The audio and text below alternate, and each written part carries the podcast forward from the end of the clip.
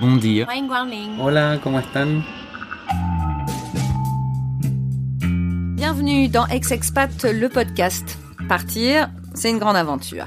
Découvrir un pays, rencontrer une culture, on, on s'y prépare souvent avec soin. Curieusement, le retour semble bien plus évident, on se dit qu'on rentre chez nous et que tout sera comme avant. Pourtant, c'est une aventure à part entière et tout ne se passe généralement pas comme prévu. Je m'appelle Marjorie Murphy, je suis journaliste et ex-expat. J'ai vécu 10 ans au Canada, à Toronto, et je suis rentrée en France.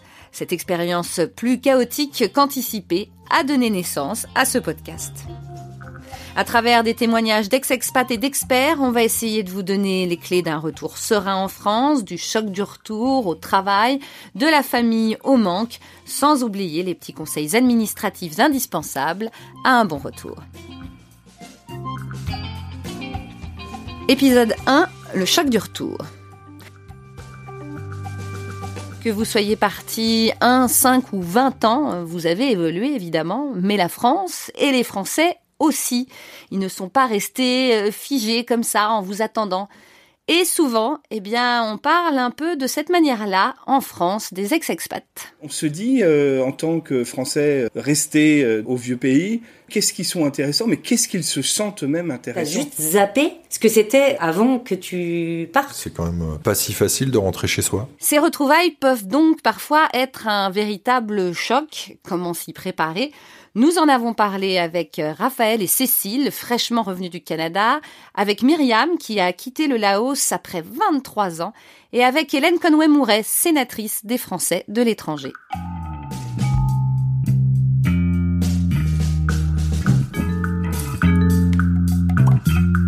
Ça fait deux mois qu'ils sont revenus de Toronto. Normal donc que Raphaël et Cécile nous reçoivent à l'heure de l'apéro. Ça leur manquait. Même si le retour en France a été un véritable choc pour Raphaël, pourtant revenu avec un job dans les médias en poche, et pour Cécile, qui s'est accomplie en travaillant pour une ONG. Après huit ans de vie bien différente et un bébé né au Canada, Paris leur offre leur premier choc culturel. Ah, moi j'ai éclaté en sanglots. Ouais, moi aussi. On a tous les deux pleuré. Jours. comme une malade en atterrissant. Et ensuite on est arrivé dans mon appartement alors que, encore une fois, enfin je veux dire, euh, il est, il est super. euh, Il y a, on a, vraiment j'espère que les gens vont pas se méprendre. hein, On est complètement conscient de la, de la chance qu'on a, etc. hein. Mais je suis arrivée, euh, on n'avait pas nos affaires, on n'avait rien et on avait tout quitté quoi. Et là tu te dis juste mais merde. Mais pourquoi, Pourquoi on on a a fait ça ça? On est trop cons. C'est vrai, on s'est vraiment dit ça quoi. C'était Enfin, des moi, c'était Ouais, des sanglots de, de désespoir. Pas Moi de- je lui ai dit en fait, je sais pas pourquoi on est là, on n'a pas envie d'être là. Ouais, Pourquoi on est là exactement ça. Et pareil. On n'a pas envie d'être là. Moi j'ai suivi Cécile, hein. c'est le travail de Cécile, elle, elle- elle m'a pris dans ses valises. Euh, J'ai trouvé un travail dans une ONG euh, qui travaille sur les droits humains et euh, le VIH-Sida. Et euh, j'ai eu la chance de pouvoir euh, travailler là-bas. En fait, il y a un congé maternité qui s'est libéré. Ça faisait un moment que je tapais à leur porte. Et ils m'ont appelé en me demandant si ça m'intéressait toujours de venir à Toronto. Je savais même pas où était Toronto. Euh, mais je savais que je voulais pas du tout rester dans le cabinet d'avocat dans lequel je travaillais. Et je savais que je voulais faire euh, ce, que, ce que fait l'organisation. Et donc j'ai demandé à Raphaël euh, s'il était toujours partant, si ça lui disait le- d'aller au Canada juste pour un an. Après on reviendrait. Et il a dit bah oui d'accord ok pas de problème.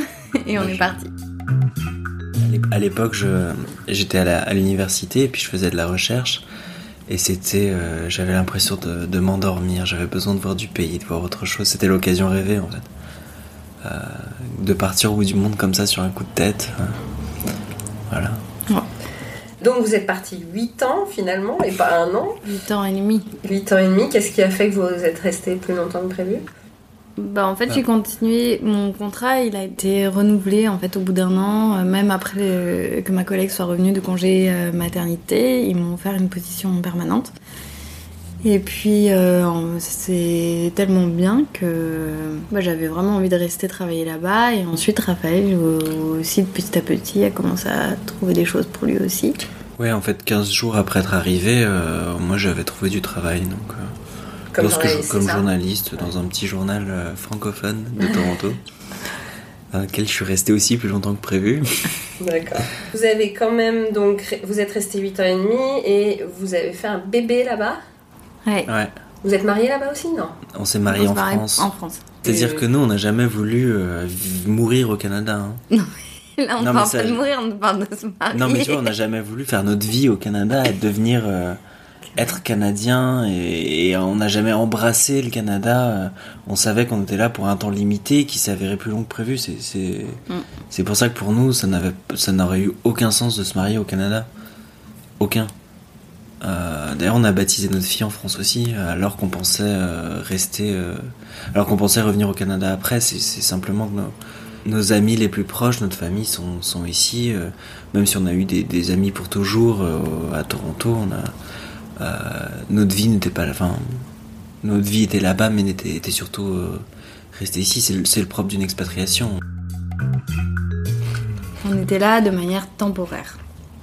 Sauf que vous avez eu la citoyenneté canadienne. Non, on a eu la résidence permanente. Mais ce qui est marrant dans cette histoire, c'est que, comme dit Raphaël, on n'a jamais pensé rester au Canada. Sauf que, en fait, euh, comme euh, la vie était tellement tranquille là-bas, euh, huit ans après, on s'est toujours pas rendu compte qu'on n'est toujours pas rentré, quoi. Et, c'est au moment où on part que tout d'un coup, on se rend compte de son attachement.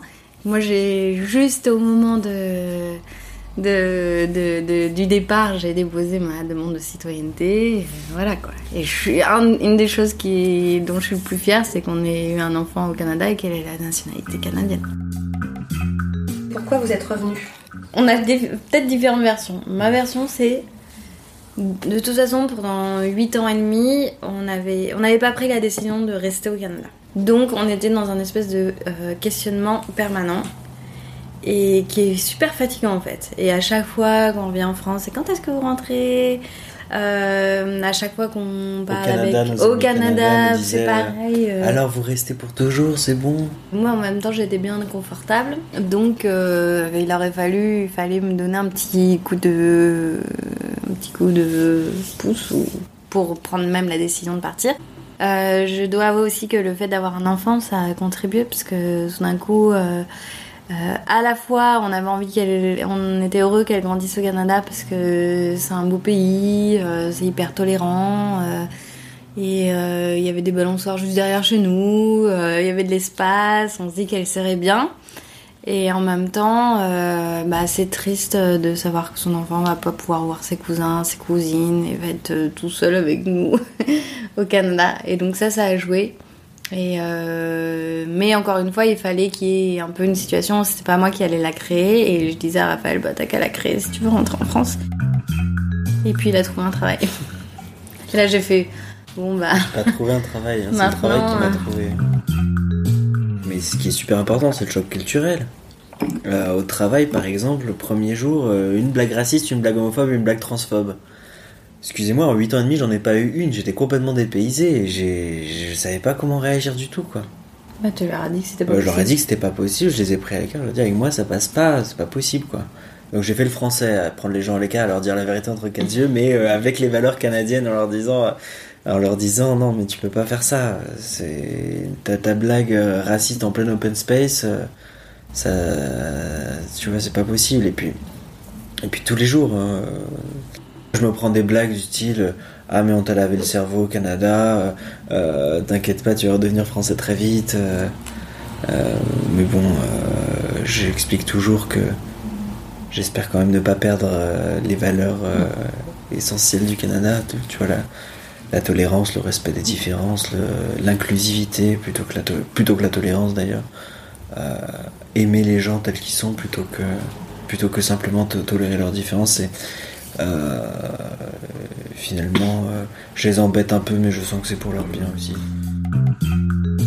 Il faut bien se préparer à tout, et puis il y a des choses auxquelles on peut pas se préparer, comme le choc culturel.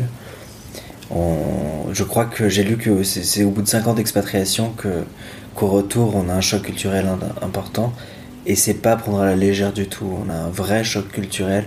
C'est une autre culture à redécouvrir qui est à la fois familière et étrange. Familière parce que c'est de celle d'où on vient, et étrange parce que parce qu'on l'a oublié. Donc euh, donc c'est ça, il faut se préparer le plus possible en sachant qu'il y a des choses auxquelles on n'est pas prêt. Myriam, elle, elle a le, la hausse dans la peau, hein, évidemment, après 23 ans d'expatriation, deux enfants, un divorce. Et bien après cela, cette conseillère d'éducation pour le lycée français à Vinciane a décidé de venir rejoindre son nouvel amoureux en France il y a un an et demi. Et elle l'a vécu, figurez-vous, comme une cure de jouvence. Donc là, c'est un bain de jouvence quasiment pour moi. Waouh C'est génial, parce que c'est tellement différent. Tout le monde a une vie tellement... Et j'ai retrouvé les quatre saisons. Alors ça, ça n'a pas de prix. Pourquoi? Bah parce que 23 ans euh, entre une saison des pluies et une saison sèche, à 50 degrés d'un côté et, puis de la pluie de l'autre et de l'humidité, euh, moi j'avais envie d'un automne, j'avais envie d'un hiver, j'avais envie d'avoir froid aussi. Euh. donc ça, c'était ça faisait partie des plaisirs. J'ai vécu au Laos pendant 23 ans. Je suis arrivée en 93, à 26 ans, à la fin de mes études, et j'en suis repartie il y a exactement un an et demi. Donc je suis à Paris depuis un an et demi. C'est mon exotisme. J'en rêvais depuis quelques années. Il faut juste savoir ce qu'il y avait dans mon cerveau quand je suis arrivée à euh, au Laos, en Asie. Bon, c'était un rêve pour moi l'Asie. J'y suis arrivée, euh, bon, j'ai eu beaucoup de chance. Mais j'y suis, j'y suis toujours restée pendant 23 ans en me disant dans deux ans je, m'en vais. Voilà, je suis là pour deux ans et tout ça. Donc j'ai jamais eu ce, ce, côté euh, je, m'installe, c'est chez moi, c'est. Je me suis installée, j'ai fait ma vie, c'est vrai, mais j'ai toujours eu dans l'idée qu'un jour j'en repartirai. Donc euh, quand le moment est venu, c'est vrai que ça a été très dur de prendre la décision, mais j'ai toujours eu ce, ce besoin de me rattacher à des à ma culture de base. Moi, il y a plein de choses qui me manquaient mais j'allais pas le crier euh, haut et fort sur les toits. J'avais envie de fromage, et ben tant pis, hein, je me sacrifiais de temps en temps parce que le fromage on n'en trouvait pas beaucoup. Et quand il y en avait, ben fallait mettre le prix. Ben de temps en temps on se mettait le prix, on mettait le prix, puis on se faisait des soirées euh, franchouillardes aussi, hein, c'est ce qui est normal. Des petites choses comme ça de temps en temps, je me dis tiens, je me ferais bien un petit apéro au bord du Mékong, de, Mékong coucher de soleil. Mais c'est pas c'est pas des vrais manques en fait. Ni, ni la nourriture laotienne. Ben moi j'ai de la chance parce que je me suis trouvé mon, mon petit troquet laotien aussi à côté du boulot ici et donc j'y vais euh, quasiment tous les jours manger ma soupe laotienne et et je parle laotien et voilà c'est un peu comme la famille donc j'ai retrouvé mes, mes petits repères là-haut puis j'ai beaucoup de comme j'étais enseignante et CPE là-bas j'ai aussi beaucoup d'anciens élèves qui sont laotiens et qui sont à Paris. Donc on se fait des... Moi, j'ai pas perdu mon, mon, environnement laotien non plus. Mais parce que je, je, me, je, je me le crée aussi. J'ai besoin de ces petites choses de temps en temps et je les ai trouvées. On peut les trouver de toutes les façons. Mais mon... J'ai aucun regret, enfin là, à ce jour, d'avoir quitté euh, le Laos parce que c'était une vraie envie et que je voulais pas rester là-bas en devenant une personne aigrie parce que c'était le chemin que, que je prenais. Donc euh, moi là-haut je m'y suis adaptée euh, tout en restant qui j'étais, euh, une française aux multiples origines.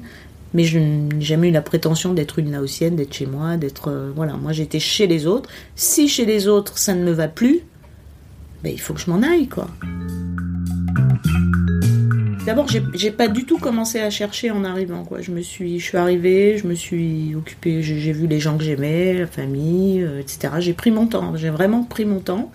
Bon, j'avais aussi la chance d'avoir euh, un compagnon qui m'attendait, qui avait un appart à Paris, donc euh, ça, c'était pas, j'avais pas ce souci-là. Mon seul souci quand j'y pensais, c'était de trouver du boulot.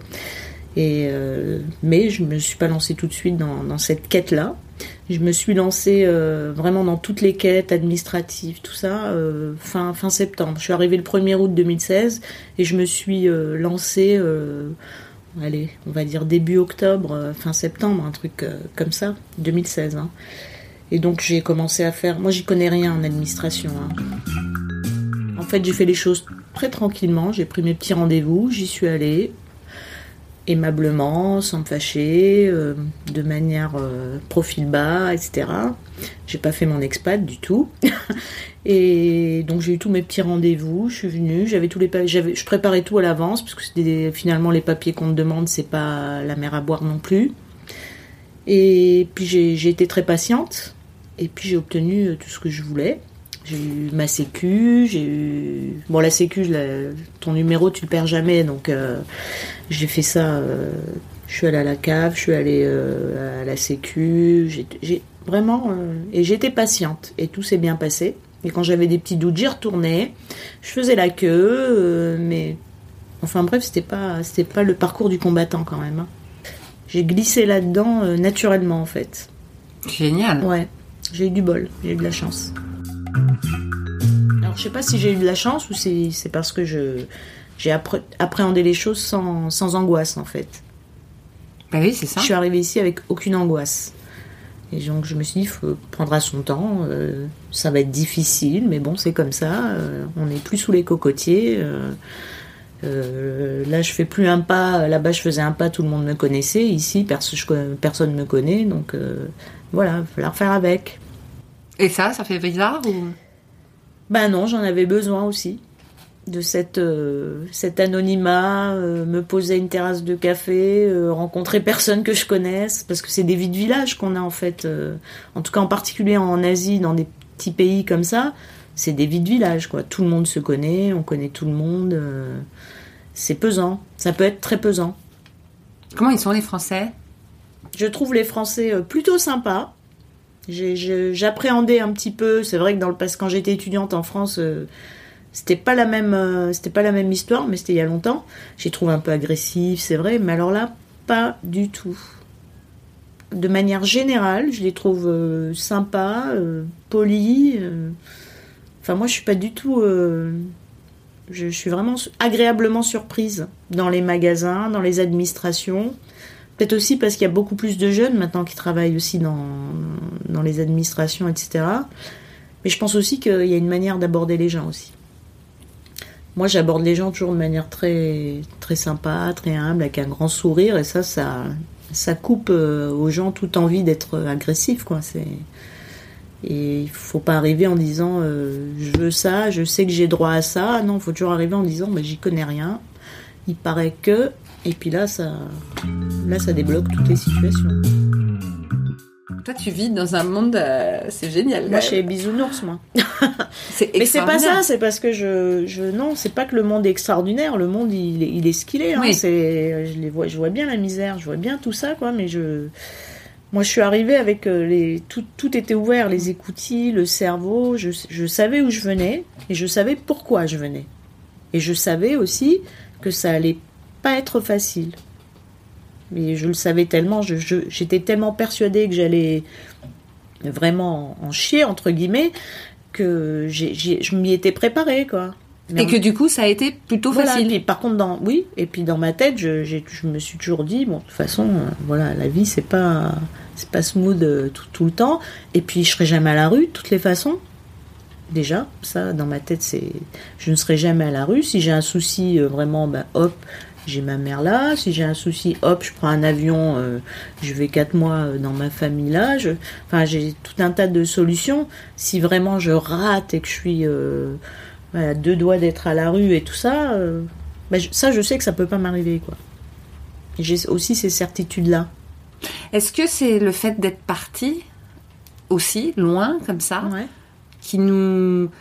Parce que c'est vrai qu'on rentre énervé, etc., mais on rentre quand même avec quelque chose on veut plus, être- on, on veut plus euh, partir dans les délires de, de, l'énervement, de, de, ah oui de d'hurler sur les gens. De... voilà Et, et est-ce que est-ce que c'est ce- ce- cette expérience étrangère Mhm. qui fait qu'on on est plus apaisé, peut-être? Ah oui, moi c'est sûr, sûr et certain. Moi déjà le fait d'être en Asie et tout ça, ça m'a apaisé, mais ça m'a pas apaisé tout de suite. Hein. C'est après. euh, bon, je suis pas, je suis pas bouddhiste ni rien, je suis pas psychédélique non plus. Mais euh, oui, ça m'a apaisé. Puis bon, j'ai vieilli là-bas aussi, donc euh, petit à petit, il y a plein de choses qui se sont calmées.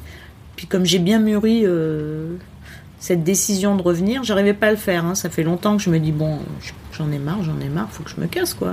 Vas-y, arrête d'emmerder le monde et prends tes clics et tes claques et va-t'en. Si t'en as marre, tu pars. Mais la trouille toujours, je dis oh là là, si je pars, machin, est-ce que je vais trouver du boulot et tout ça? Puis bon, là je l'ai fait il y a un an et demi. Je, le faisais, mais j'étais comme sur un nuage. Je me dis c'est pas possible, c'est pas moi qui pars là, parce que toute ma vie j'ai vu les autres partir. Je me dis c'est moi qui m'en vais là. Et puis finalement ça c'est tranquille.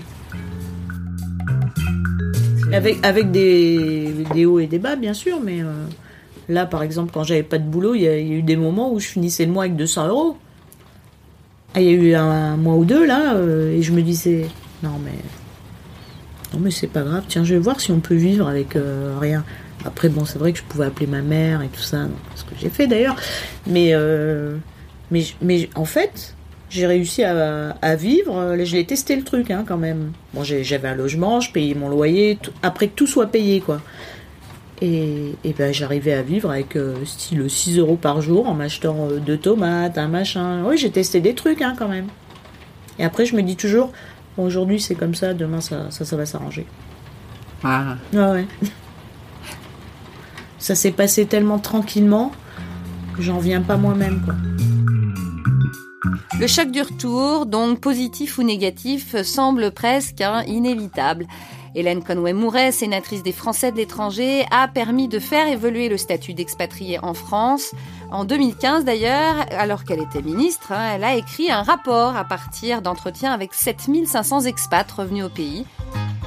Elle est elle-même une ex-expat, elle est restée plus de 25 ans en Irlande et elle a créé un simulateur retour en France, un outil pour un meilleur retour. Moi, je suis partie en Irlande à l'âge de 17 ans, donc pour apprendre l'anglais. Et puis, euh, j'ai décidé de, rester. J'avais fait un an à l'université euh, en France. Je suis rentrée faire une deuxième année. Et puis, je me suis, euh, je me suis installée, je me suis mariée. Et donc, voilà, c'était, c'était ma nouvelle vie. Je suis partie comme beaucoup de jeunes qui partent aujourd'hui dans le cadre de leurs études. Et puis, qui prennent goût au fait d'avoir... rencontrer une, au- une autre culture, une autre euh, langue. Euh, c'est toujours très enrichissant sur le plan humain. Et je crois qu'on y est très sensible euh, dans un premier temps. En même temps, on se rend compte que tout ça est très dur. Et on travaille beaucoup euh, à devenir euh, plus fort, à à apprendre à se battre, euh, apprendre à résister, à, à plein de choses. Et qu'est-ce qui se passe tout à coup? On se dit, il faut que je rentre? Moi, mes- ma raison était une raison je veux dire, personnelle, puisque je suis toujours restée très attachée à la France. Et donc, à un moment, je me suis dit que de toute façon, je rentrerais. Alors, je ne savais pas quand, mais je savais que je rentrerais un jour. Et puis, euh, l'opportunité s'est présentée. Je l'ai saisie, et comme je, l'avais saisie pour partir, c'était la même chose. C'était de, de recommencer une nouvelle vie, en fait. Se réinventer une nouvelle fois, parce que quand on passe 30 ans euh, dans un milieu particulier, on se cale sur les normes, euh, on vit au rythme des autres, euh, de leur langue, de leur façon d'être, et ainsi de suite. On est complètement imbibé de tout cela. Et d'un seul coup, on redevient ce qu'on était euh, avant de partir. Donc c'est un choc culturel dans le sens inverse, mais qui est d'autant plus brutal que quand on est confronté à l'administration française, et c'est pour ça que je me suis intéressée au retour globalement, on n'est plus reconnu. Parce que euh, on est français certes sur le papier, et puis les autres ne vous reconnaissent plus. Parce que vous avez changé, vous ne vous comportez plus comme eux, et puis surtout, vous n'êtes pas en mesure de présenter tous les papiers dont ils ont besoin. Et là commence la galère, parce que vous n'êtes pas dans la case étranger, et vous n'êtes pas en conformité avec la case pour les Français. Et donc vous êtes dans cet entre-deux qui fait que c'est très compliqué. Et puis il y a ce sentiment de rejet qui est très difficile à accepter, qui a été ressenti par beaucoup, en tout cas de ceux qui, euh, dans le cadre de, mon étude, euh, ont témoigné. Euh, beaucoup m'ont dit c'est la première fois qu'on nous donne la parole. Et ce choc du retour, alors aujourd'hui, maintenant que vous avez fait ce rapport et que, et que vous avez peut-être sensibilisé des gens, des politiques à ça, est-ce que ce choc du retour, on peut dire aux gens d'aujourd'hui qui sont encore euh, en dehors de la France et qui auraient des velléités de rentrer, qu'il est peut-être plus facile ou pas? Et est-ce qu'il y a peut-être des, choses qui pourraient, à votre avis, vous qui êtes vraiment euh, sur le terrain pour ça, des choses qui pourraient euh, permettre que ce choc soit pas aussi dur? Alors d'abord le préparer. Il faut se préparer à rentrer. Et donc, sur la base de tous ces témoignages et donc des blocages que des milliers de personnes, de fait, ont, eu l'expérience, on a ouvert sur le site du ministère des Affaires étrangères aujourd'hui un site dédié au retour qui n'existait pas. C'est un, une plateforme personnalisée et interactive. C'est-à-dire que euh, nous avons conçu un outil qui permette à chacun de rentrer ses données personnelles. Si vous rentrez avec votre famille, avec un conjoint étranger, c'est pas la même chose que si vous rentrez après deux années d'expatriation célibataire. Voilà. Donc chacun rentre ses données et ensuite vous aurez ce dont vous avez besoin vous de le préparer avant de partir avec tous les documents qu'il faut euh, obtenir localement, prendre contact déjà avec les services qui sont mentionnés donc sur le site et ensuite peut-être aussi identifier pourquoi pas le côté humain euh, une association ou des gens qui localement peuvent aussi vous aider, surtout si vous êtes parti pendant plusieurs décennies. Vous pouvez retrouver le simulateur Retour en France sur le site retour-en-france.simplicité sans accent.fr. Merci d'avoir écouté Ex-Expat le podcast. Cet épisode a été réalisé par toute une équipe à l'image de ce podcast international. Ma co-réalisatrice, Laurie Martinez, est américaine. Notre directeur artistique et graphiste Kunal Balou est mauricien. Notre compositeur Leandro Gufanti est lui argentin. Vous pouvez écouter tous les épisodes sur iTunes et toutes les applications podcast. Et bien sûr, si vous avez aimé, n'oubliez pas de nous mettre beaucoup d'étoiles sur iTunes.